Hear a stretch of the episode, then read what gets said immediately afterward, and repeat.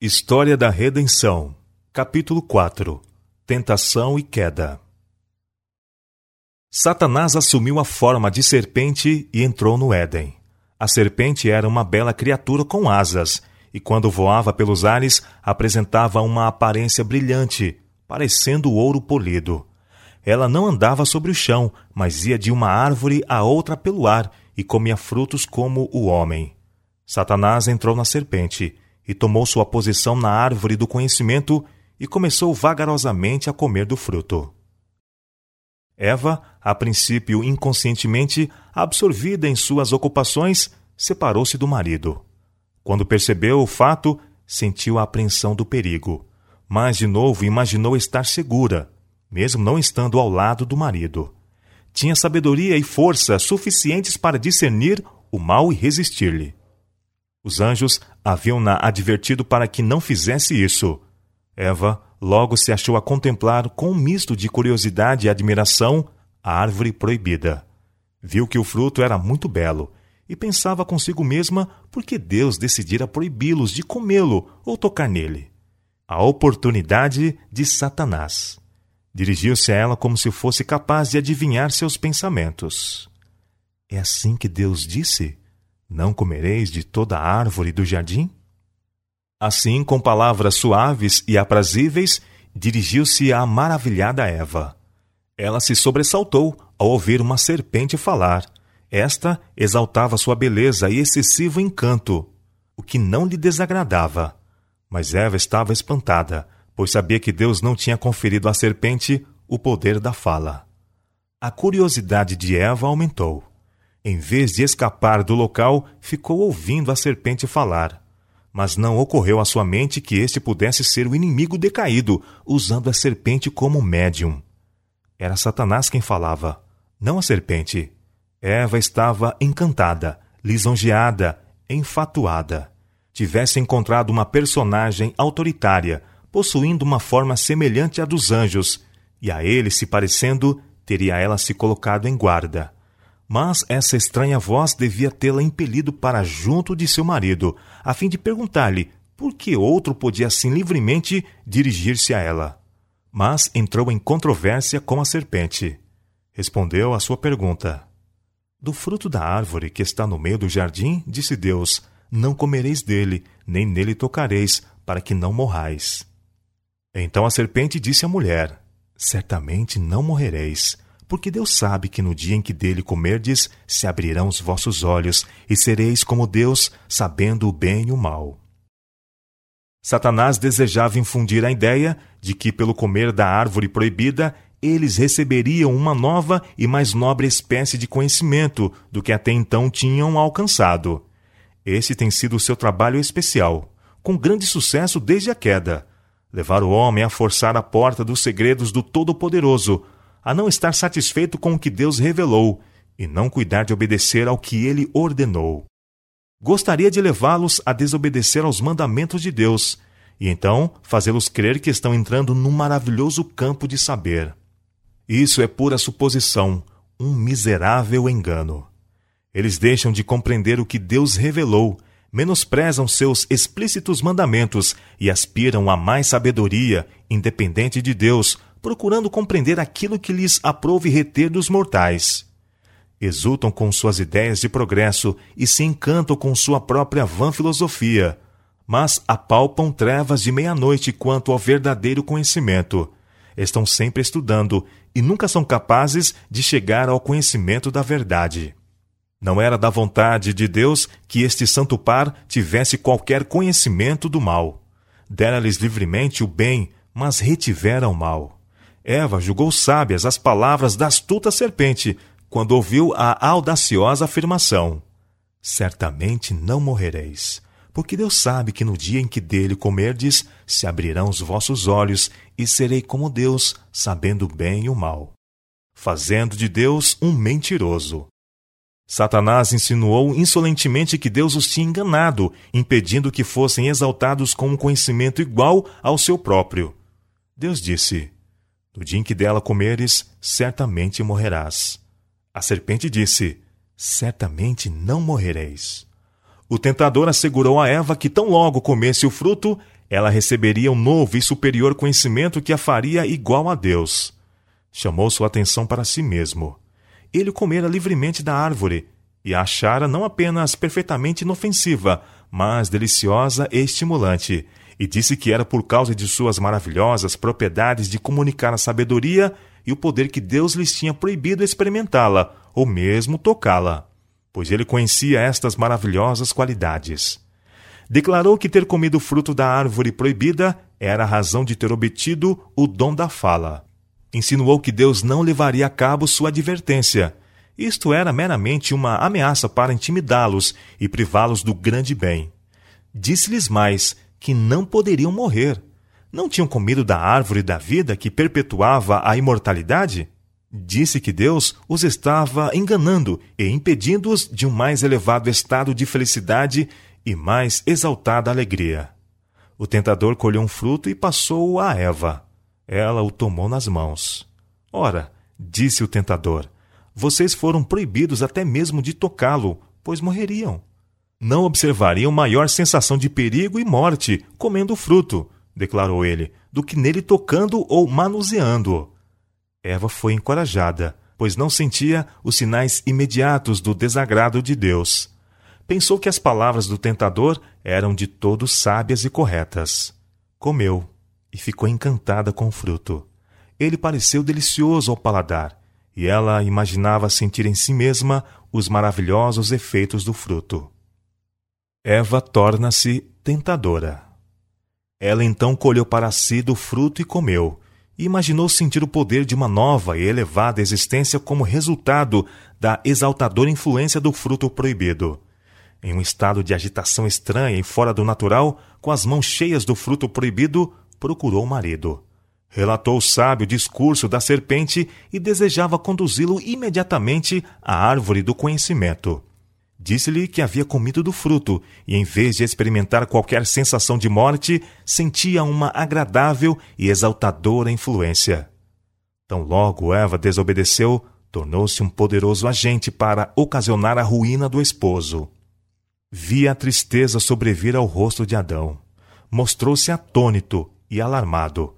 Uma luta parecia estar sendo travada em sua mente. Disse a Eva que estava bem certo tratar-se do inimigo contra quem haviam sido advertidos, e se assim fosse, ela devia morrer.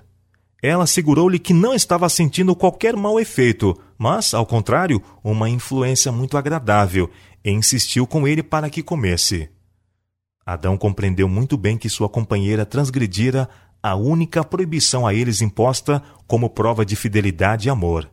Eva arrazoou que a serpente dissera que certamente não morreriam e que suas palavras tinham de ser verdadeiras, pois não sentia qualquer sinal do desagrado de Deus, mas uma agradável influência, como imaginava que os anjos sentiam. Adão lamentou por Eva ter deixado o seu lar. Agora, porém, a ação estava praticada. Devia separar-se daquela cuja companhia ele tanto amara. Como podia suportar isso? Seu amor por Eva era muito grande. Em completo desencorajamento, resolveu partilhar sua sorte. Raciocinou que Eva era uma parte dele. Se ela devia morrer, com ela morreria ele, pois não podia suportar a ideia da separação. Faltou-lhe fé em seu misericordioso e benevolente Criador. Não compreendia que Deus, que do pó da terra o havia criado como um ser vivo e belo e tinha criado Eva para ser sua companheira, poderia suprir seu lugar. Afinal, não poderiam ser verdadeiras as palavras da serpente? Eva estava diante dele, tão bela e aparentemente tão inocente como antes desse ato de desobediência. Sob os efeitos do fruto que havia comido, exprimia maior amor para com ele do que antes de sua desobediência. Não viu nela um só sinal de morte. Ela lhe havia contado da feliz influência do fruto, de seu ardente amor por ele, e decidiu afrontar as consequências. Tomou o fruto e comeu rapidamente, e como ocorreu com Eva, não sentiu imediatamente seus maus efeitos. Eva pensava ter capacidade própria para decidir entre o certo e o errado. A enganadora esperança de entrada no mais elevado estado de conhecimento levou-a a pensar que a serpente era um amigo especial que tinha grande interesse em sua prosperidade. tivesse procurado o marido e ambos relatado ao seu criador as palavras da serpente e teriam sido imediatamente livrados de sua astuciosa tentação. O Senhor não desejava que buscassem o fruto da árvore do conhecimento, porque então seriam expostos ao engano de Satanás. Sabia que eles estariam perfeitamente a salvo se não tocassem no fruto. A livre escolha do homem.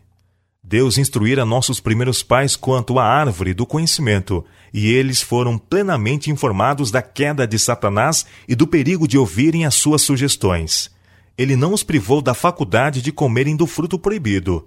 Deixou que, como agentes morais livres, crescem na sua palavra, obedecessem a seus mandamentos e vivessem, ou crescem no tentador, desobedecessem e morressem. Ambos comeram e a grande sabedoria que obtiveram foi o conhecimento do pecado e o senso de culpa. A veste de luz que os rodeara agora desapareceu. Sob um senso de culpa e a perda de sua divina cobertura, um tremor tomou posse deles e procuraram cobrir suas formas expostas. Nossos primeiros pais escolheram crer nas palavras, como pensavam, de uma serpente, ainda que esta não tivesse dado nenhuma prova de seu amor nada tinha feito para sua felicidade e benefício, enquanto Deus lhes tinha dado todas as coisas que eram boas para comer e agradáveis à vista. Em qualquer lugar que a vista repousasse, havia abundância e beleza. Ainda assim, Eva foi iludida pela serpente.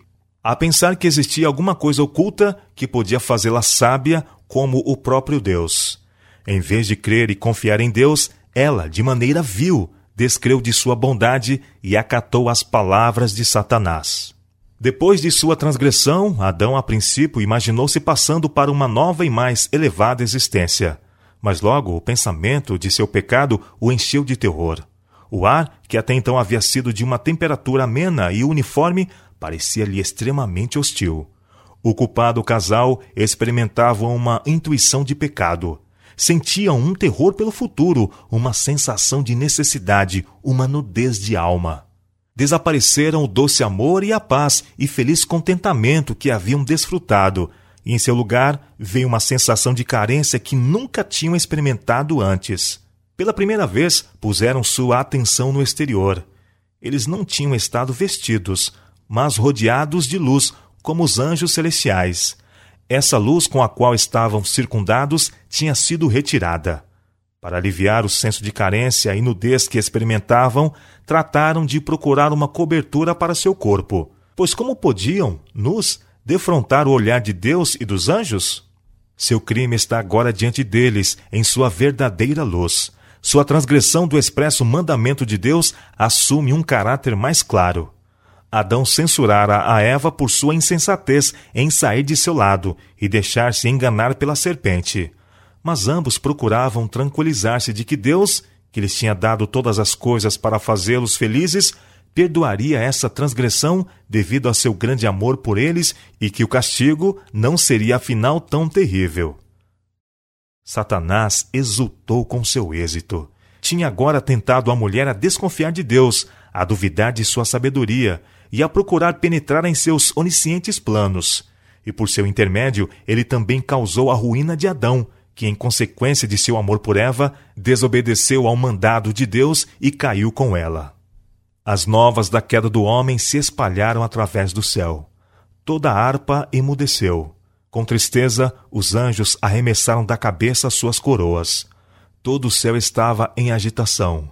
Os anjos sentiram-se magoados com a vil ingratidão do homem em retribuição da rica generosidade que Deus proporcionara.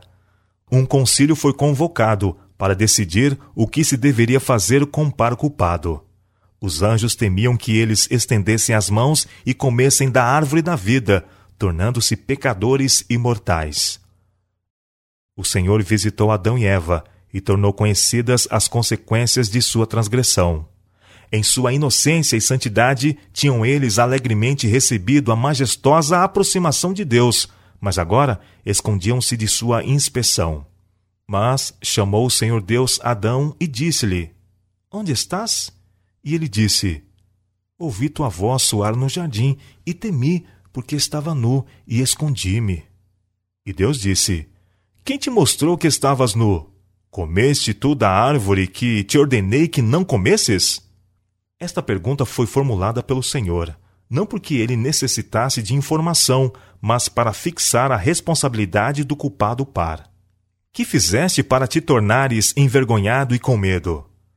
Adão reconheceu sua transgressão, não porque estivesse arrependido de sua grande desobediência, mas para lançar censura a Deus. A mulher que me desse por companheira ela me deu da árvore, e eu comi. Quando foi perguntado à mulher, por que fizeste isto? Ela respondeu, a serpente me enganou, e eu comi. A maldição. O Senhor então dirigiu-se à serpente. Porquanto fizeste isto, maldita serás mais que toda a besta, e mais que todos os animais do campo. Sobre o teu ventre andarás, e pó comerás todos os dias da tua vida. Como a serpente tinha sido exaltada acima de todas as bestas do campo, seria agora degradada abaixo de todas elas e odiada pelo homem, porquanto fora o agente pelo qual Satanás agira. A Adão disse o Senhor: Porquanto deste ouvidos à voz de tua mulher e comeste da árvore de que te ordenei, dizendo: Não comerás dela.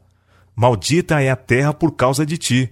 Com dor comerás dela todos os dias da tua vida espinhos e cardos também te produzirá, e comerás a erva do campo. Seria agora degradada abaixo de todas elas e odiada pelo homem, porquanto fora o agente pelo qual Satanás agira. A Adão disse o Senhor: Porquanto deste ouvidos à voz de tua mulher e comeste da árvore de que te ordenei, dizendo: Não comerás dela, maldita é a terra por causa de ti. Com dor comerás dela todos os dias de tua vida Espinhos e cardos também te produzirá, e comerás a erva do campo. No suor do teu rosto comerás o teu pão, até que te tornes a terra, porque dela foste tomado, porquanto és pó, e em pó te tornarás.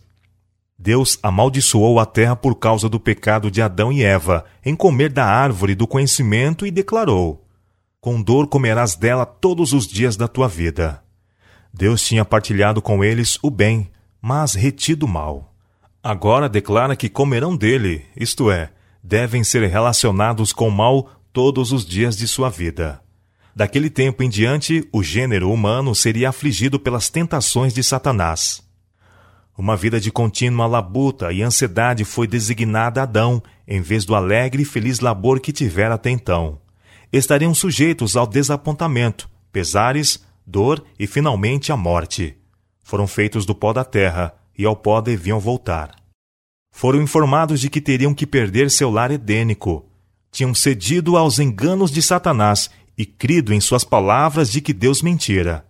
Pela sua transgressão, tinham aberto o caminho para Satanás ganhar mais fácil acesso a eles, e não era seguro permanecer no jardim do Éden, pois em seu estado pecaminoso poderiam ter acesso à árvore da vida e perpetuar uma vida de pecados suplicaram que lhes fosse permitido permanecer, embora reconhecessem terem perdido todo o direito ao abençoado Éden. Prometeram que no futuro renderiam implícita obediência a Deus. Foi-lhes dito que de sua queda da inocência para a culpa tinha resultado não força, mas grande fraqueza. Não tinham preservado a integridade de quando viviam no estado de santa e feliz inocência, e agora, em estado de culpa consciente, tinham menos poder para permanecer verdadeiros e leais. Ficaram cheios da mais penetrante angústia e remorso, e agora sentiram que o castigo do pecado era a morte. Anjos foram imediatamente comissionados para guardarem o caminho da árvore da vida. Era estudado o plano de Satanás que Adão e Eva desobedecessem a Deus, recebessem sua desaprovação e então participassem da árvore da vida de modo que perpetuassem uma vida de pecado. Mas santos anjos foram enviados para vigiar o caminho da árvore da vida. Em redor desses anjos chamejavam raios de luz, tendo aparência de espadas inflamadas.